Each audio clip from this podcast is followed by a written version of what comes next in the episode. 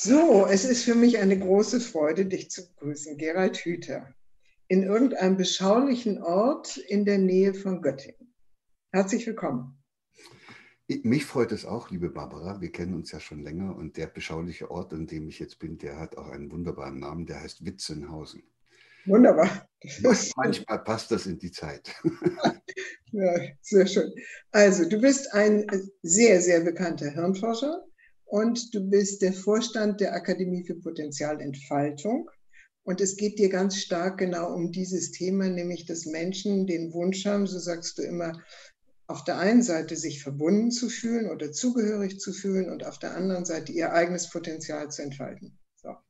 Richtig? Ich komme, ich komme aber tatsächlich eben schon aus dieser Hirnforschung. Ich glaube, anders wäre ich nicht drauf gekommen. Und was die Hirnforschung da in den letzten Jahren rausgefunden hat, ist eben, dass da mehr da ist an, an Potenzial als das, was dann am Ende übrig bleibt, wenn man dann erwachsen geworden ist. Und das ist dann schon eine interessante Frage, was es braucht, damit die in, im Hirn angelegten Vernetzungsangebot, diese Verknüpfungen, die da im Überfluss bereitgestellt werden, da muss es ja irgendwas geben, was dazu führt, dass manche davon stehen bleiben und manche schrumpeln wieder weg. Und okay. die Frage kann man dann schon stellen. Sind die Bedingungen, unter denen wir leben, günstig? Auch die Bedingungen, unter denen wir unsere Kinder mhm. großziehen, sind die günstig dafür, dass ein hohes Ausmaß an Konnektivität, also an Verknüpfung im Hirn entsteht oder nicht?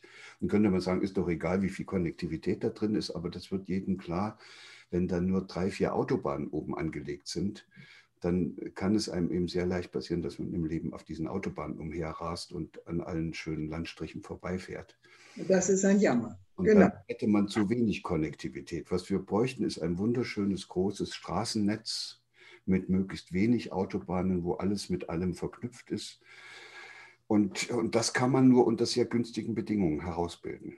Okay, und nun hast du ein Buch geschrieben, also du hast dieses Buch erneut geschrieben und sozusagen aktualisiert. Du hast ja vor vielen Jahren schon einmal ein sehr beachtetes Buch über Angst geschrieben und jetzt hast du ein neues, das heißt äh, Wege aus der Angst. Äh, und darin ist, wenn ich das richtig sehe, zeigst du, was im Gehirn passiert, wenn Angst auftritt. Kannst du uns das mal kurz erklären? Naja, die, also du hast einen Begriff verwendet, nämlich den Begriff der Inkohärenz und der Kohärenz. Ja, ja, ich, ich sage es gleich, also nur erst noch diesen einen Satz dazu. Ich habe das angefangen zu schreiben, als es mit Corona losging, weil ich gemerkt habe, dass diese Angst, die die Menschen da in sich tragen, äh, bearbeitet werden muss, dass man sich das genauer angucken muss, warum sind die so verängstigt, warum suchen die dann so händeringend nach einem Strohhalm, äh, um da wieder rauszukommen. Und da schien es mir notwendig, dass ich mir das ein bisschen genauer angucke. Und dann fange ich an, eben das aufzuschreiben und da entsteht dann immer irgendwie ein Buch. Aber eigentlich ist das gar nicht so die Intention. Ich will irgendwie selber begreifen, was mhm. dahinter steckt. Und der Schlüssel für das Verständnis von dem, was wir da Angst nennen, ist äh, etwas, was in der Arbeitsweise des Gehirns eben angelegt ist und das bestimmt auch sozusagen die ganze Funktion. Für mich war das eine Erleuchtung, als ich das verstanden habe, weil das auf einmal so vieles einfach macht. Das Gehirn ist sozusagen wie ein soziales Organ. Also das sind Nervenzellen, so wie wir Menschen, die kommunizieren miteinander und versuchen ständig einen Zustand zu erreichen, wo das alles einigermaßen gut zusammenpasst da oben. Sonst wird man ja verrückt. Und dieser Zustand, in dem alles gut zusammenpasst, den nennt man Kohärenz. Also wenn das Denken und das Fühlen und das Handeln eine Einheit ist, wenn hinten und vorn gut zusammenpassen und rechts und links und wenn du noch schön in ein soziales Beziehungsgefüge eingebettet bist, vielleicht auch überhaupt in die Natur und in die Welt oder in den Kosmos, dann ist das alles, dann passt das alles gut zusammen. Und das ist der Zustand, wo am wenigsten Energie verbraucht wird. Das leuchtet jetzt auch jedem ein, wenn irgendwas diese Kohärenz stört. Also wenn ich jetzt zum Beispiel Schmerzen im rechten Zeh habe, dann kommt da durcheinander. Ich muss irgendwie eine Lösung suchen und äh, bevor ich so richtig rausgekriegt habe, was da unten passiert ist mit meinem großen Zeh, entsteht ein, eine Unruhe im Hirn. So, das merkt man ja auch. Da kann man nicht mehr richtig ja. nachdenken. Also noch schlimmer wird es ja dann, wenn einen der Partner verlässt oder wenn man befürchten muss, dass man den Arbeitsplatz verliert. Mhm. Dann kann man nicht mehr richtig nachdenken. Das liegt daran, dass die Nervenzellen zu sehr durcheinander feuern. Das mhm. ist dann inkohärent. Und dieses Durcheinanderfeuern verbraucht eine Unmenge von Energie. Und das kennen wir auch gut. Das kennen wir auch gut. Und ja. nun gibt es einen zweiten Hauptsatz der Thermodynamik, den ich auch schon mal im Abitur gelernt hatte, aber der ist mir jetzt erst wieder in Gespräch mit Physikern untergekommen, weil die Physiker sagen, alles, was lebendig ist, muss ständig versuchen, diesem zweiten Hauptsatz der Thermodynamik gerecht zu werden. Das heißt, es muss seine, alles, was lebendig ist, muss versuchen, seine inneren Beziehungen so zu ordnen, dass möglichst wenig Energie verbraucht wird. Wenn es das nicht schafft, wenn es zu viel Energie verbraucht, ist es zu abhängig von der Zufuhr von Energie und wird irgendwann, wenn die Energie nicht mehr reicht, dann zerfällt das Ganze. Und deshalb ist offenbar das ein Grundprinzip der Entwicklung von allen Lebendigen, dass es sich immer so, Energie, so organisieren muss, dass es möglichst wenig Energie verbraucht. Das heißt, es strebt ständig diesen Zustand von Kohärenz an. Und wenn der gestört ist, ist das ein Zeichen dafür, jetzt wird es gefährlich. Weil, weil jetzt ist da was durcheinander gekommen, jetzt müssen wir irgendwas machen, dass das wieder besser passt. Und dieser Prozess, in dem es im Hirn durcheinander kommt, der breitet sich ja, das geht ja meistens mit einer Erwartungshaltung los. Du denkst, das ist alles in Ordnung und dann kommt auf einmal irgendwas, also Corona oder, oder der, der Partner droht dir mit der Scheidung und Trennung. Und dann ist das anders als das, was du erwartest. Da kommt Durcheinander äh, mhm. in diesen Bereichen. Das ist ja die, die präfrontale Rinde, in der dieses Durcheinander auftaucht. Und wenn du keine Lösung findest, dann breitet sich das immer tiefer im Hirn aus, erreicht dann auch die Bereiche, die die Hirnforscher dann so Amygdala nennen und limbisches System. Und dann, wenn es da immer noch nicht zum Stillstand kommt, geht sogar bis runter in den Hirnstamm und bringt jetzt aber so ziemlich alles durcheinander in dir. Und spätestens dann ist es höchste Zeit, dass du, und dann merkst du es auch im ganzen Körper, ne? das ist, ich nenne das, das bist du der Angst. Und dann hast du körperliche Symptome und dann spätestens merkst du, jetzt ist aber genug, jetzt muss ich sehen, dass ich eine Lösung finde. Und wenn du eine findest, hört das Ganze wieder auf, das wird wieder kohärenter. Und dann hast du was dazugelernt, nämlich wie man dieses Problem löst. Das wird nebenbei auch noch nebenbei gesagt, wird das nun auch noch im Hirn verankert, weil da werden Botenstoffe ausgeschüttet, wenn du einen inkohärenten Zustand in einen kohärenten verwandeln kannst durch irgendeine Lösung dann wird das, was du dabei an Lösung im Hirn eingesetzt wird, gewissermaßen gedüngt, weil da Bereiche im Hirn aktiviert werden, die so besondere Botenstoffe ausschütten, die so wie Dünger, also Wachstumsfaktoren wirken und die ermöglichen es den Nervenzellen dann nochmal neue Genprodukte abzuschreiben, dann machen die neue Fortsätze, neue Kontakte mhm. und dadurch entsteht diese Situation, dass wenn man einmal eine gute Lösung gefunden hat, man die beim nächsten Mal schon viel leichter einsetzen kann und wenn es noch weitergeht, wird das immer besser. Okay, nun gibt es aber ja vermutlich gute Lösungen und weniger gute Lösungen. Ja, also eine, äh, zum Beispiel könnte ja eine gute, angeblich gute Lösung sein, dass ich mir dann abends eine Flasche Wein hinstelle und mir etwas hinter die Binde gieße oder dass ich meinen Frust, den ich vielleicht in der Arbeit oder äh, wo auch immer äh, entwickelt habe, durch einen Kauftritt dann versuche abzureagieren. Das ist dem Hirn dann zunächst erstmal egal.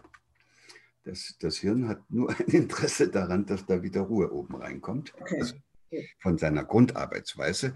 Es sei denn, du hättest in deinem Leben schon gelernt, dass kurzfristige Lösungen dich nicht weiterbringen.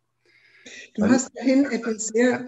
Das nicht mehr so machen. Ne? Ja, du hast vorhin etwas gesagt, dass eine wirkliche Kohärenz dann zum Beispiel existiert, wenn eine Einheit von Gedanke, Wort und Tat oder so ähnlich hast du es formuliert, also Denken, Fühlen, Handeln in Übereinstimmung stehen. Das ist ja eine hohe Kunst. Also das ist ja etwas, was weitaus mehr ist als äh, nun irgendwelche Vermeidungsstrategien oder Suchtstrategien zu entwickeln, um den Niederungen des Alltags zu entfliehen. Ja, ich glaube, dass wir uns mit den alten Betrachtungsweisen auch eher auf so einer mechanistischen Ebene da genähert haben, indem wir gedacht haben, da gibt es ein Suchtzentrum und, und das ist irgendwie so mechanisch reguliert. Und hier wird jetzt deutlich, das ist ja eine ganzheitliche Betrachtungsweise. Das System kommt sozusagen aus einer aus einem Zustand, wo es einigermaßen passt, raus und dann muss eine Lösung gefunden werden, wie es wieder passend gemacht wird. Und dann wird plötzlich klar, diese Lösung, die es da gefunden hat, ist zunächst erstmal eine überlebenssichernde Lösung. Und deshalb ist es auch gut, dass die im Hirn verankert wird, dass die sich dann später als blöd herausstellt. Das kommt erst später. Dann hast du wieder ein neues Problem, dann kriegst du wieder Angst und dann musst du diese Lösung durch eine andere ersetzen. Aber so arbeiten wir uns durchs Leben. Also was das Hirn sich merkt, sind nicht die Probleme, die wir hatten, sondern die Lösungen, die wir gefunden haben. Und manche Lösungen, das hast du ja schon gesagt, sind nicht so günstig. Alkohol ist eine, Einkaufen ist eine andere, aber auch, was weiß ich, sowas wie, weil ich das Gefühl habe, dass ich noch nicht bedeutsam genug bin, muss ich mir Bedeutsamkeit verschaffen. Das ist ja auch, es gibt ja viele Leute, die ständig umherrennen und immer irgendwie gesehen werden wollen. Das ist deren Versuch, Aufmerksamkeit zu bekommen. Ja, nun bringst du ja äh, das Ganze auch noch wirklich in den Kontext in deinem Buch äh, der Angstmacher oder der angstmachenden Strukturen. Und da sind wir natürlich ein Stück weit jetzt auch in der Corona-Zeit, wo wir ja doch tagtäglich konfrontiert werden mit Berichterstattungen, die irgendwo auch angsterzeugend sind. Wenn man das jetzt in diesem Kontext mal begreift, was, was fällt dir dazu ein? Vielleicht mache ich so, es gab eine Stufe und manche Angstforscher sind da, glaube ich, immer noch, die gehen davon aus, dass man einen bestimmten Reiz sehen muss, also eine Spinne oder eine Schlange oder einen Löwen, oder man muss von einem hohen Berg oder von, von einem Abgrund runterschauen und dann sagen die, und dann wird die Amygdala aktiviert. Und da geht es sozusagen von der Wahrnehmung direkt auf die Amygdala und dann breitet sich diese Inkohärenz aus und das ist so das ganz alte Bild. Dann hat man festgestellt, dass es aber auch so sein kann, wie ich es eben beschrieben habe, dass man eine bestimmte Erwartungshaltung hat und die stimmt nicht. Und dann macht es sozusagen den Umweg, da kommt es nicht, entsteht die Angst nicht in der Amygdala, sondern die entsteht sozusagen ganz weit oben, wo ich meine Erwartungen habe. Und das passt jetzt auf einmal nicht. Und und jetzt kann man sich vorstellen, diese Erwartungshaltung, das ist ja nur eine Vorstellung. Die ist ja, das ist, muss ja überhaupt nicht real sein. Was ich, mit, was ich da mir erhoffe vom Leben oder, oder was ich da erwarte oder mit welchen Vorstellungen ich rumlaufe, das ist doch, sozusagen etwas, was ich im Laufe meines Lebens mir angeeignet habe. Das hat ja mit Objektivitäten nichts mehr zu tun. Ich meine, die deutsche Sprache ist ja sehr, sehr besonders. Die spricht von Vorstellung. Vorstellung. Ich weiß gar nicht, ob es so ist.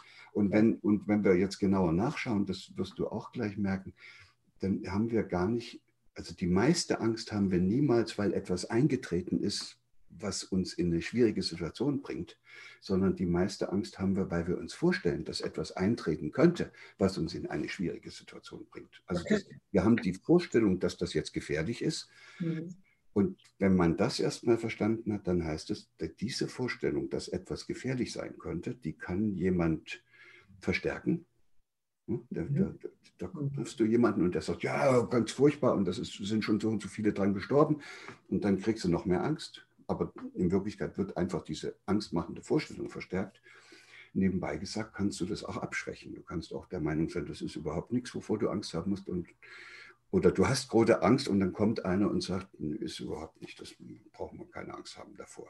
Das, heißt, das kannst du modulieren und das ist natürlich ja. nichts, was mit deinem Hirn etwas zu tun hat, sondern es ist ein gesellschaftliches Phänomen. Wir sind soziale Wesen, wir sind im Austausch mit anderen und laufen deshalb ständig Gefahr, dass andere uns Angst machen Mhm. oder dass berechtigte Ängste, die wir eigentlich haben müssten, von anderen beschwichtigt werden. Ich meine, da gibt es ja, wenn man mal so den ganzen Raum der Persönlichkeitsentwicklung und der Charakterbildung nimmt, da ist ja ein zentraler Punkt immer, dass man lernt, die eigene Mitte zu wahren. Im Buddhismus äh, spricht man davon, dass man also eine Haltung der Gelassenheit, nicht der Gleichgültigkeit, sondern der Gelassenheit entwickelt. Äh, heißt es, dass wir einfach einen ganz anderen Blick gegenwärtig brauchen auf Leben und auch auf Tod und Sterben. Also mich hat an Corona in der Anfangsphase am meisten irritiert, wie mit den Vorstellungen von Tod und Sterben umgegangen worden ist. Ja, wir haben ja alle auch nicht auf dem Schirm gehabt, dass jeden Tag in Deutschland 2600 Leute sterben. Und dann sind, wenn dann berichtet wird, es sind jetzt heute 100 gestorben, das sind ja schon viele.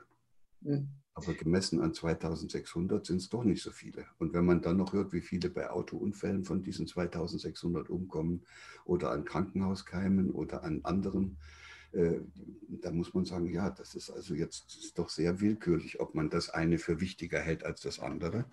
Und ja. da sieht man schon, wie dann Tür und Tor offen ist dafür, dass man etwas Bestimmtes dann sehr wichtig macht in der Vorstellung.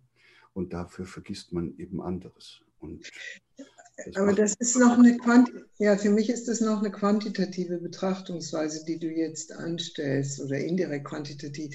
Ähm, für mich ist die Frage, ob wir wirklich so etwas wie ein, ein technokratisches Verständnis von uns selbst und Leben entwickelt haben, in dem Glauben, wir könnten alles kontrollieren, wir könnten sozusagen die Sicherheit bis zum letzten Atemzug äh, äh, sicherstellen. Und durch, diesen, durch diese Pandemie jetzt plötzlich damit konfrontiert sind, dass wir etwas abgespalten haben, was wir vorher nicht gesehen haben oder nicht mehr sehen wollten. Ja, ja, deshalb heißt das Buch ja im Untertitel über die Kunst die Unvorhersehbarkeit des Lebens anzunehmen. So, und ich glaube, dass uns diese Kunst eben doch in den letzten zig Jahren abhanden gekommen ist. Genau, genau. Und das mag damit zusammenhängen, natürlich hängt es erstmal damit zusammen, dass, es, dass wir alle den Wunsch haben, alles kontrollieren zu wollen. Weil dann brauchen wir keine Angst zu haben. Das heißt, die, die Strategie, die die meisten Menschen haben, um mit ihrer Angst fertig zu werden, ist Kontrolle. Und dann ja. wollen sie alles unter Kontrolle kriegen.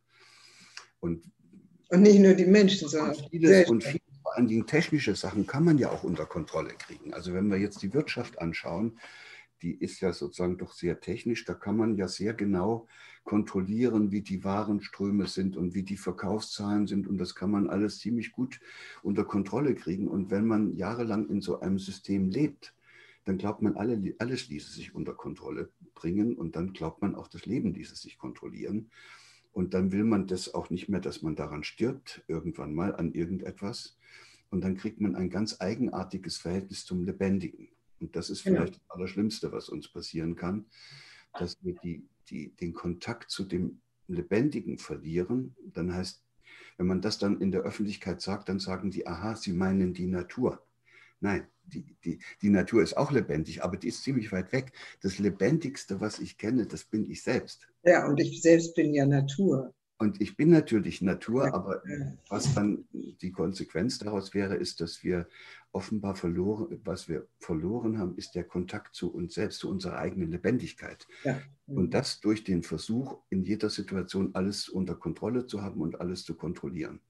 Und das müssen wir wiederum machen, damit wir in diesem gesellschaftlichen System, in dem wir leben, wo es ja ständig darauf ankommt, dass man nichts falsch macht und dass man gut vorankommt, da müssen wir praktisch fast wie so ein wie so ein Computer oder wie so eine Maschine funktionieren. Und je besser wir das können, desto besser kommt man scheinbar voran, solange bis man mit dieser Strategie dann gegen die Wand läuft.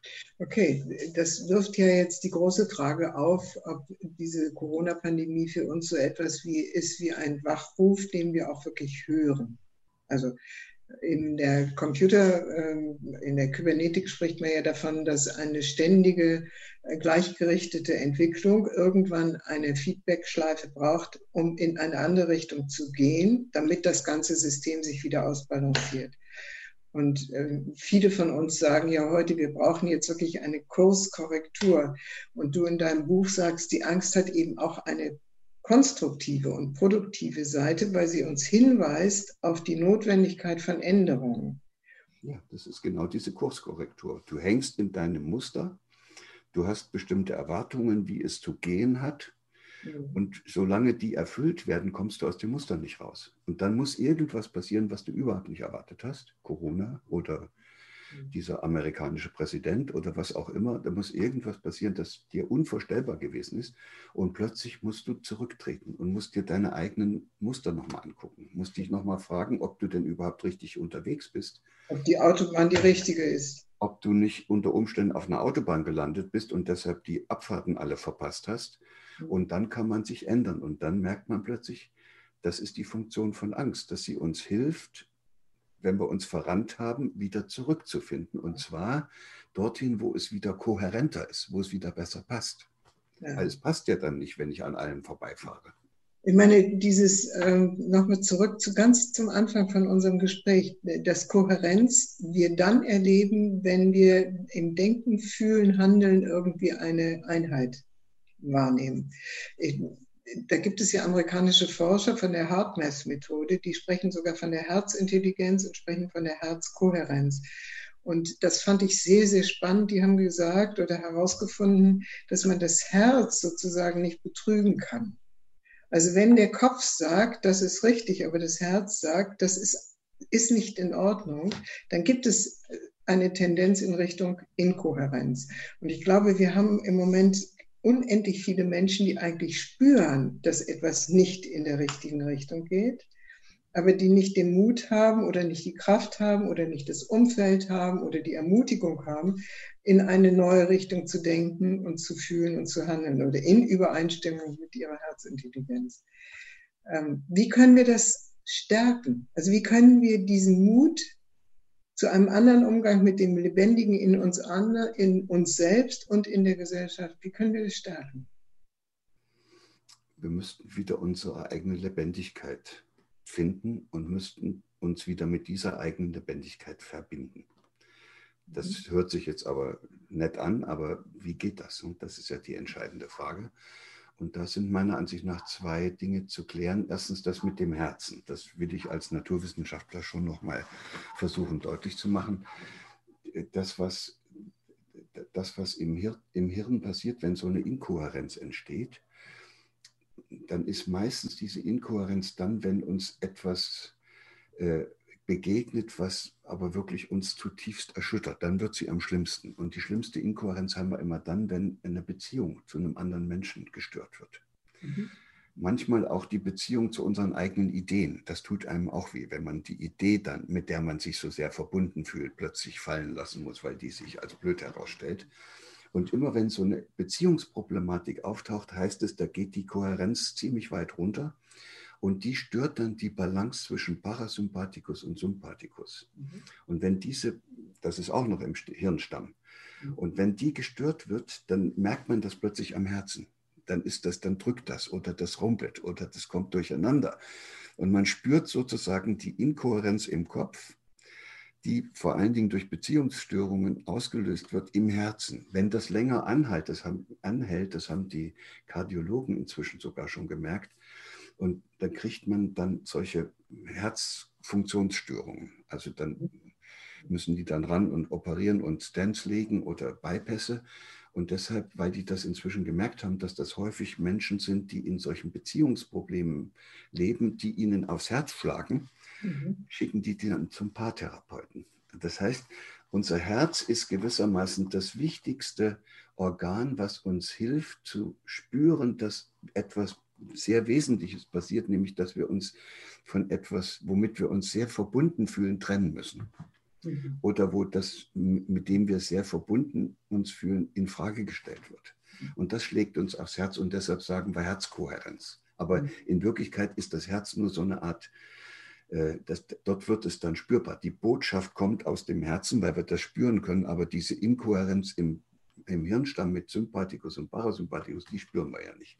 Das wäre jetzt eine, also plötzlich merkt man, man kann auch Naturwissenschaft verwenden, um plötzlich etwas zu verstehen, was man. Was in allen Märchen und in allen Geschichten und in, in der Sprache ja aufgehoben ist. Herz wie Herzeleid, Herznot und, und, und. Ne? Und dann auch, das, das bricht mir das Herz, wenn du ja, mich nicht siehst. Genau. Ja. Oder Ideen sind wie Ketten, das hat der Marx mal gesagt, finde ich so toll. Ideen sind wie Ketten, derer man sich nicht entreißt, ohne sein Herz zu zerreißen. Wow. Oh. und, und manche sieht man auch umherlaufen mit ihrer Idee, die sind mit dieser Idee so verbunden, denen bricht das Herz, wenn die in Frage gestellt wird. Also das wäre der eine Teil. Der zweite ist eigentlich der für mich noch viel interessantere. Und der hängt damit zusammen, dass wir seit der Aufklärung, glaube ich, eine Idee hatten, eine Vorstellung und die mhm. hieß, mit dem nackten Verstand lassen sich alle Probleme dieser Welt lösen. Und dann sind wir losmarschiert und haben mhm. ja auch eine ganze Menge hingekriegt mit dem nackten Verstand und sind aber jetzt in eine Phase unserer eigenen Entwicklung geraten, wo wir merken, mit dem nackten Verstand kann man zwar eine ganze Menge erfinden und, und auch Probleme lösen, aber man erzeugt mindestens genauso viele Probleme, indem man seinen nackten Verstand benutzt. Der, der Mafia-Boss und der Investmentbanker und der Kriegstreiber, die brauchen ja auch den nackten Verstand. Also ist der nackte Verstand, den wir haben, sowas wie ein Werkzeug, aber es kommt darauf an, wie man das Werkzeug benutzt. Ja. Und da wird jetzt plötzlich deutlich, dass wir durch die Überbetonung dieser kognitiven Fähigkeiten, die wir uns selbst zuschreiben, die ja auch was Tolles sind, wir aber vergessen haben, den Verstand an etwas anzukoppeln, dass der Verstand nicht gegen uns arbeitet und uns so und uns von uns selbst trennt. Und das, dazu neigt der Verstand, immer alles zu trennen und zu zerlegen. Und deshalb wäre der Vorschlag einfach, dass wir jetzt vielleicht einsehen und verstehen, dass wir mit der Aufklärung nur die Hälfte geschafft haben. Wir haben den nackten Verstand sozusagen aus der Grube gehoben, aber jetzt hat er sich verselbstständigt. Jetzt müssten wir, wie du das nennst, das Herz aus der Grube heben und mhm. müssten das an den Verstand binden. Das heißt, in Zukunft müsste man bei allem, was man mit kognitiven Fähigkeiten löst, fragen, dient das auch dem Leben? Ja, wunderbar. Also, und dann kommen wir plötzlich auf eine ganz andere Dimension. Und das, glaube ich, diese schwierige Übergangsphase, in der wir im Augenblick stecken, die wir alle nicht so gut hinkriegen. Ja. Und die Frage ist dann eben, wenn wir so identifiziert sind mit einem, einem äh, kontrollierenden Zugriff auf das Leben, ob wir überhaupt die Fähigkeit in uns spüren, das Leben zu lieben. Ja, und da habe ich auch einen Vorschlag, den ich im Augenblick ausprobiere, dass also wenn, das, wenn wir uns wieder mit dem Lebendigen verbinden müssten, mhm. dann ist, sind wir das ja selbst. Also wir müssten uns mit uns selbst verbinden. Und da gibt es einen ganz einfachen, äh, nicht einen Trick, sondern etwas ganz Einfaches, wie man das wieder machen kann. Und das besteht einfach darin, dass man fortan versucht, also du und ich und jeder, der uns jetzt hier zuschaut, könnte doch einfach auch mal versuchen, etwas liebevoller mit sich selbst umzugehen. Das bewirkt Wunder. Also, dass man einfach sich fragt, tut mir denn das jetzt überhaupt gut? Genau. Das, was ich da jetzt esse, was ich mir da im Fernsehen anschaue, diese blöde Diskussion, die ich da schon wieder verfolge und mit jemand führe, tut mir das überhaupt gut oder entscheide ich mich einfach, dass ich das jetzt mal nicht mache? Machst du auch die Erfahrung? Da kommt der Mensch wieder in, in seine eigene Handlungsmacht. Der wird wieder ein Gestalter.